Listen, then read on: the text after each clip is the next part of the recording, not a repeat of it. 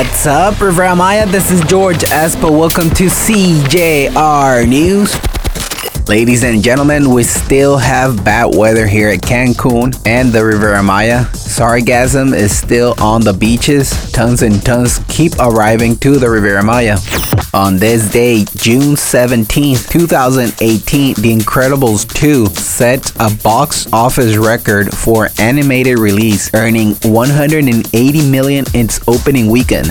Unfinished work causes chaos on the Playa del Carmen Cancun highway. Street vendors take advantage of the road traffic on the Playa del Carmen and Cancun highway for a section that is under repair.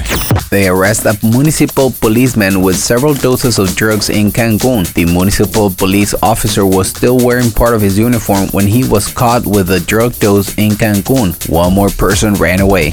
Sargassum worries taxi drivers from Mahahual before the arrival of a cruise ship. Before the arrival of Sargassum to the coast of Quintana Roo, the taxi drivers of Mahahual fear the economic reactivation will be affected. Man falls from Calinda Bridge and nearly drowns in Cancun. The 33 year old subject was rescued by personnel from the Secretary of the Navy. Permanent protection and surveillance of sea turtles that arrive in Cancun. After in 2020 historical figures were reached in the nesting and protection of 105,867 turtle eggs, civil society, tourism service providers, as well as authorities maintain vigilance and attention to the arrival of this endangered animal that arrives in significant quantities to spawn on the shores of the municipality of Benito Juarez.